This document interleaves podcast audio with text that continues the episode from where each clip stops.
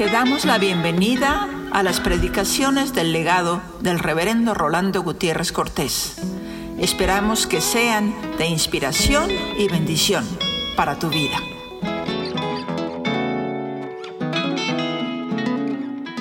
Bendito sea Señor porque nos has dado la dicha de poderte adorar en esta hora con todo el gozo de nuestros corazones.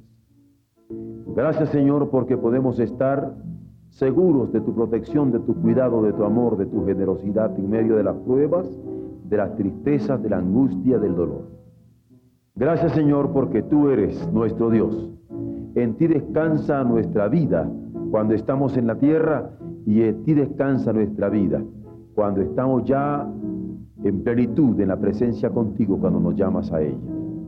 Bendito sea Señor porque podemos movernos en esta seguridad. Y bendito sea, Señor, porque puedes en estos momentos tocar nuestros corazones con tu palabra y con tu mensaje, dándonos la seguridad de tu presencia, haciendo cumplir que estarías con nosotros todos los días, todos los días hasta el fin del mundo. ¿Cómo podríamos, Señor, decirte gracias con la hondura suficiente que expresara toda la gratitud de nuestro corazón? Ciertamente no hay palabras, pero Señor, recibe nuestra adoración en el nombre de Jesús. Amén. Colosenses 3, del 1 al 17.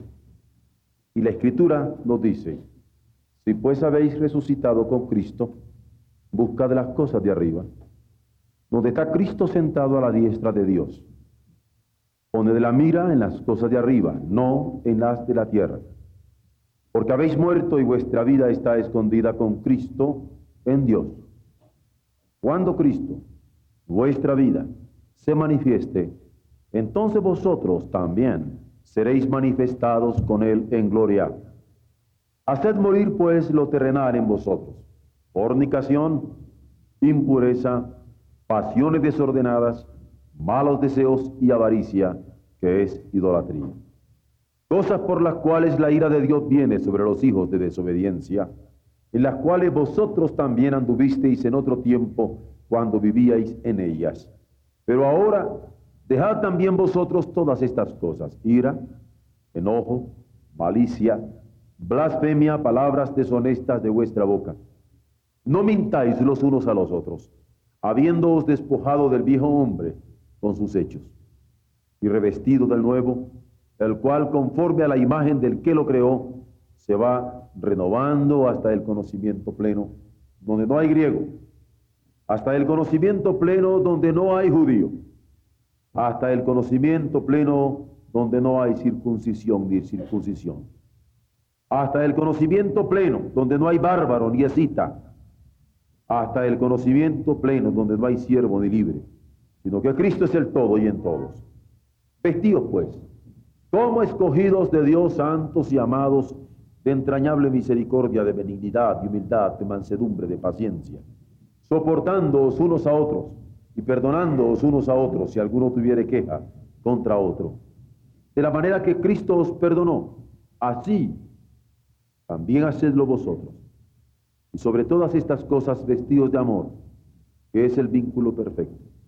Y la paz de Dios gobierne en vuestros corazones a la que asimismo fuisteis llamados en un solo cuerpo, y sed agradecidos. La palabra de Cristo more en abundancia en vosotros, enseñándoos y exhortándoos unos a otros en toda sabiduría, cantando con gracia en vuestros corazones al Señor con salmos e himnos y cánticos espirituales, y todo lo que hacéis, sea de palabra o de hecho, hacedlo todo en el nombre del Señor Jesús, dando gracias a Dios Padre por medio de él. Y la paz de Dios, la paz de Dios, gobierne en vuestros corazones, a la que asimismo fuisteis llamados en un solo cuerpo, de paz, y sed agradecidos. Amén. Antes de meditar en la palabra del Señor, yo quisiera que sin ignorar la circunstancia en que nos movemos, Hagamos nuestra la oración de David. Ten piedad de mí conforme a tu misericordia. Conforme a la multitud de tus piedades, borra mis rebeliones. porque yo sé que la paz de la cual estamos hablando en estos momentos, probablemente para muchos la sientan muy lejana. Pero el Señor puede tener misericordia de nosotros y concedérnosla. La palabra de Jesús sigue viva. Venid a mí los que estéis trabajados y cargados, que yo os haré descansar. Meditemos en estas dos verdades de la palabra de nuestro Señor, por favor. Para ninguno de nosotros es novedad que nos encontramos en la llamada época de la cuaresma. Es decir, que estamos entre esos 40 días previos a la resurrección, prácticamente, al Viernes Santo. Y como el Señor ayunó 40 días en el desierto, también nosotros nos preparamos en el mundo cristiano, en toda la faz de la tierra, de una manera particular para celebrar durante esta temporada del año una época en donde nuestro Señor se hace patente en nuestra mente y en nuestro corazón. En manera alguna porque no se hace patente los otros días, sino como una práctica que ayuda especialmente a las personas que están en nuestro entorno a darse cuenta de los elementos de nuestra fe. Pero nosotros nos movemos en el poder de la resurrección. Probablemente es una de las características con que como cristianos nos movemos en el mundo. Y muy particularmente en nuestra América Latina, en donde tan poca importancia se da al evento de la resurrección y tanta importancia se da, por otro lado, al evento de la crucifixión. Sin embargo, cuando nosotros pensamos en estos días en la importancia del poder de la resurrección para darnos cuenta de que en ese poder es que nos estamos moviendo, que nos estamos eh, dirigiendo en nuestra vida, cambia nuestra perspectiva. Porque cuando nos movemos en el poder de la resurrección, nos movemos en la seguridad de la palabra de Dios que ha sido promesa a través de los siglos en nuestro favor. Desde que el pecado afectó al hombre, y porque afectó al hombre, la muerte entró, no solamente a su vida, sino a toda la creación. El Creador dio al hombre una palabra de promesa que de la simiente de la mujer nacería quien habría de quebrantar la cabeza de la serpiente que le había engañado. O sea que ciertamente el pecado actuó, pero como lo interpreta el apóstol Pablo, donde el pecado afecta, la gracia lo sobrepuja. Y donde el pecado alcanza, la gracia logra redimirnos. Si en realidad el pecado nos afecta, nos hiere, nos lastima, nos hace sufrir, nos hace movernos en desesperación tantas veces, pero cuando la palabra de Dios sala en nuestro corazón, aún a la hora más triste, más angustiosa, más dolorosa, hay esperanza en nuestra vida porque el Dios que nos ha prometido estar con nosotros es un Dios que cumple su palabra y vuelve a nuestra vida las perspectivas de un horizonte de bondad en el cual nos movemos, sabiendo que Él nos ha hecho, y no nosotros a nosotros mismos, que Él nos ha hecho y nos ha hecho para Él, que Él nos ha hecho y no nos ha hecho para la muerte, sino para la vida, que Él nos ha hecho y no nos ha hecho para la desesperación, sino para la esperanza, que Él nos ha hecho.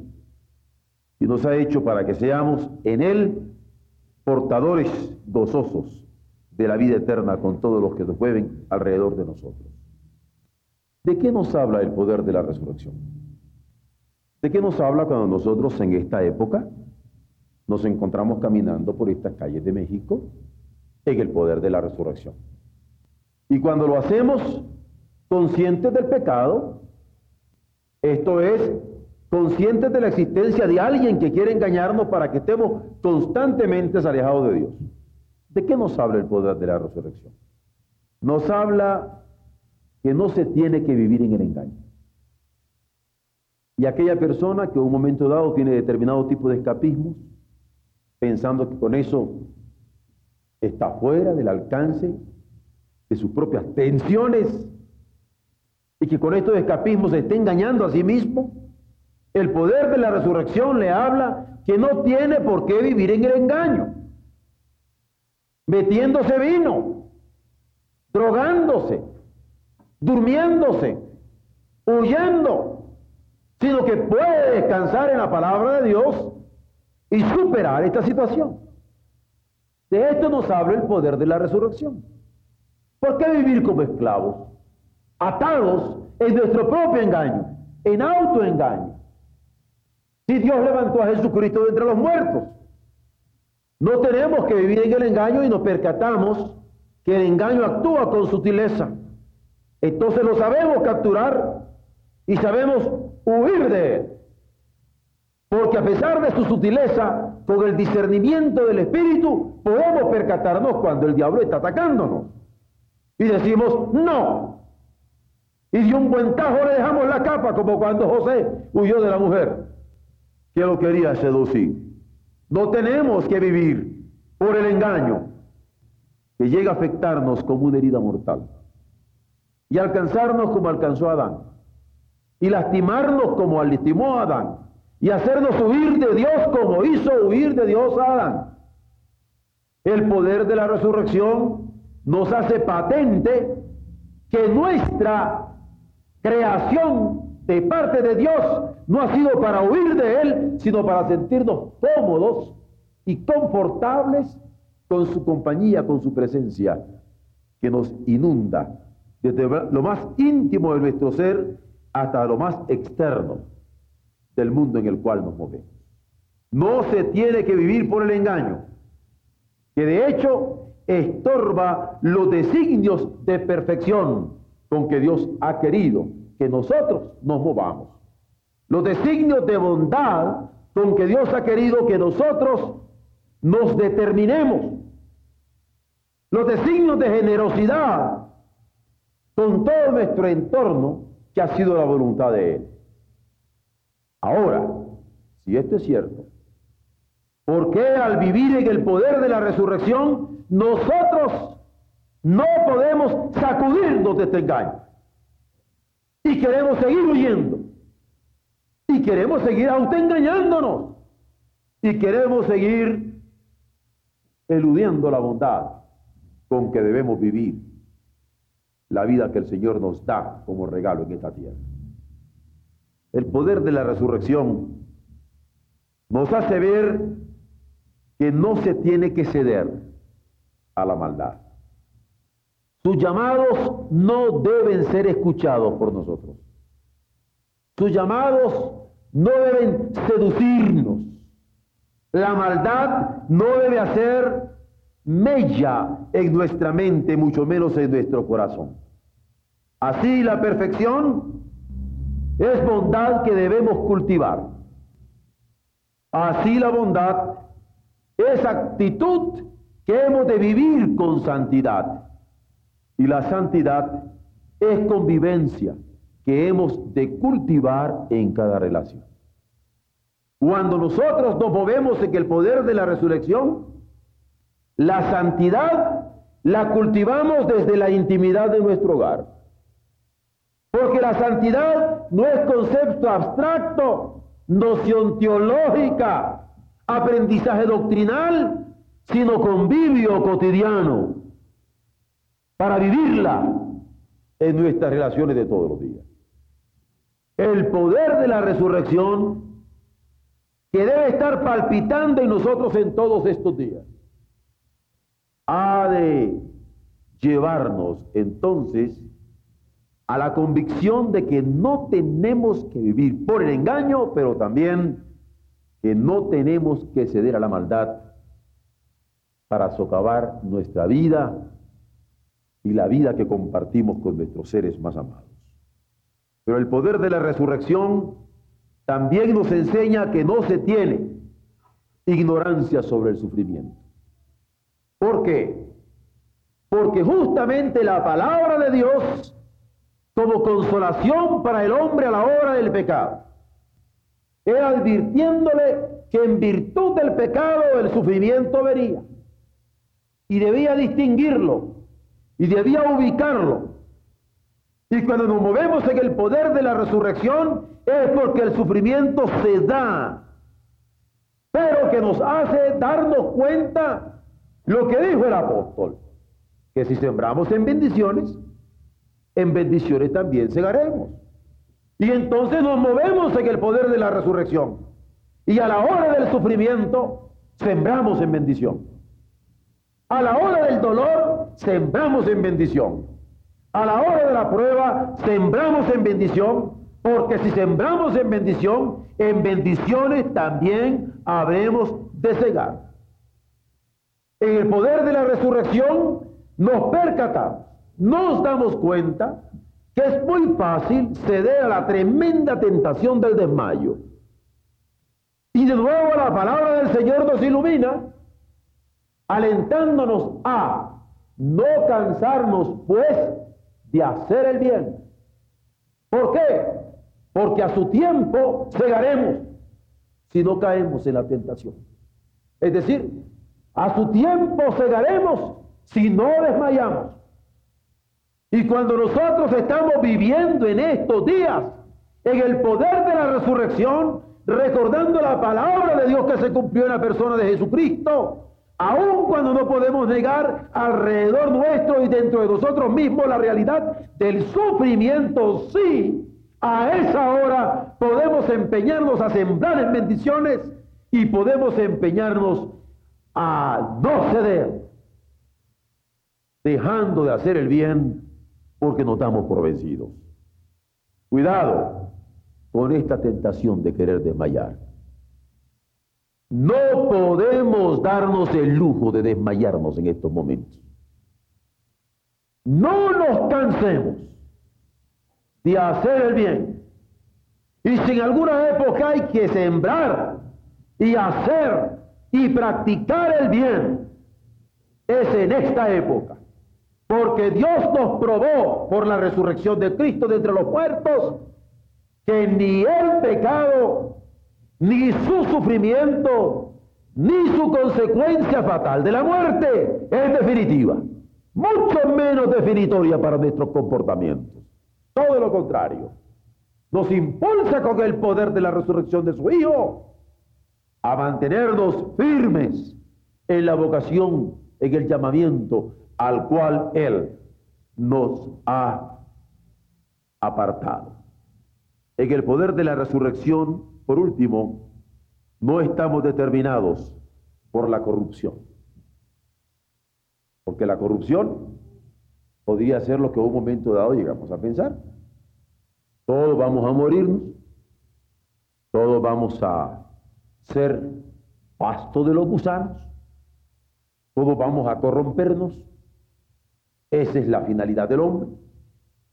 Y pensamos a veces, muerto el perro se acabó la rabia, sin percatarnos que en el caso de nosotros, la muerte no es la palabra final, sino que la palabra final la tiene aquel que habrá levantado a los muertos de la tumba. La palabra final la tiene aquel que habrá de levantarnos a todos para que su palabra de juicio sea clara. Yo sé que hay algunos que se preguntan, pero si cuando nos morimos ya vamos al cielo o al infierno, ¿para qué va a haber una resurrección total? Si ya sabemos dónde estamos. Ah, porque hay muchos que piensan, Dios se equivocó. Mira nomás por qué estoy aquí en el infierno. Y tan cierto que así pasa. Jesucristo lo declara. Y dice que muchos me dirán en aquel día, Señor, Señor, pero si yo prediqué, saqué demonios. ¿Por qué estoy acá? Y a lo mejor podrán hasta al Señor porque otros están con Él. Entonces, la palabra se dirá. Para ser claro, ¿Por qué el Señor tomó esa decisión en su juicio final? De manera que su justicia sea claramente vista. Porque nosotros que creemos que podemos ocultar del ojo de Dios nuestro pecado, nuestra rebeldía, nuestra ofensa a Él, entonces seremos desenmascarados. Porque Él trae a juicio toda obra, sea buena o sea mala. Y por eso Él podrá decir, apartaos de mí, malditos al fuego eterno. Oh, venid a mí, benditos de mi Padre. ¿Por qué? Porque la muerte no es la palabra final para nosotros, sino la palabra final la tiene nuestro Señor, que habrá de manifestarla en toda su plenitud para que justicia suya resplandezca plenamente. Por eso, cuando nos movemos en el poder de la resurrección en estos días, nos movemos en ese poder seguros de sus promesas, de modo que podremos vencer en la lucha. Y podemos entender la palabra de nuestro Señor cuando dijo, en el mundo tendréis aflicción. Más que confiado. En el mundo tendréis aflicción, más confiado. Yo he vencido al mundo. Y al movernos en el poder de la resurrección, nos movemos en la palabra suya, confiados, porque Él vence al mundo. Por eso esta es la victoria que vence al mundo, nuestra fe en Él. No estamos determinados ni por el pecado, ni por el sufrimiento, ni por la muerte, ni por la corrupción, sino que somos herederos de sus promesas de gloria, que nos sostienen de victoria en victoria para no ceder nunca por el espejismo del triunfo de parte del pecado. Y podemos decir con el apóstol, que avanzamos en esta vida con paso seguro y firme, en medio de las tremendas luchas, porque nuestro vivir es en el Cristo que levantó de entre los muertos. Porque nuestro vivir es en el Cristo que es palabra cumplida que nosotros hemos visto y oído y palpado. Porque el verbo de vida se hizo carne y habitó entre nosotros para que viéramos su gloria llena de gracia y de verdad, de la cual nosotros somos manifestación patente, porque Él es en nosotros la esperanza de gloria. Ninguno ignoramos entonces que estamos en una época de cuaresma, en una época en donde hemos de vivir en el poder de la resurrección. Y como dice el apóstol, sabemos pues resucitado con Cristo. No vamos a ir andando con la mirada hacia abajo, ni caminando con el pesimismo a cuestas, sino buscando las cosas de arriba, donde está Cristo sentado a la diestra de Dios. Para que cuando Él, nuestra vida, se manifieste, entonces seamos también nosotros manifestados con Él en gloria. Quiera Él glorificarse en nuestro dolor, glorificarse en nuestro sufrimiento, glorificarse en nuestra lucha, glorificarse en nuestra vida y glorificarse en nuestra muerte, y que pueda alentar esta esperanza de tal manera que en esta cuarenta nuestro testimonio sea claro y que al celebrar lo que estamos esperando, ciertamente con conciertos todas las noches en nuestro santuario, no sea una esperanza por expectaciones musicales, que ciertamente las esperamos, pero para glorificar al Padre nuestro, al Hijo en gloria y al Espíritu Santo que nos ha llamado, sino para que esta ciudad sepa que nos seguimos moviendo, incluso en esa última semana llamada Santa, en donde habremos de contemplar a Cristo colgado de la cruz en un momento dado el Viernes Santo en el poder de la resurrección.